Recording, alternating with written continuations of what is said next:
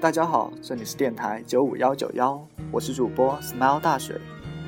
今天是第一次和大家见面，很高兴能以主播的身份给大家带来一段又一段的青春故事。谁的青春不迷惘？谁的过去不曾惆怅？席慕容说：“青春是一本太仓促的书，而我们只是书中的只言片语。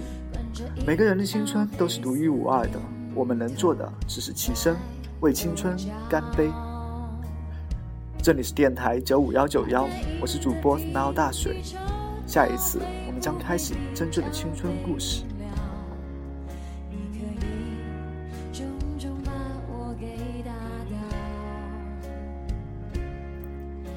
是想都别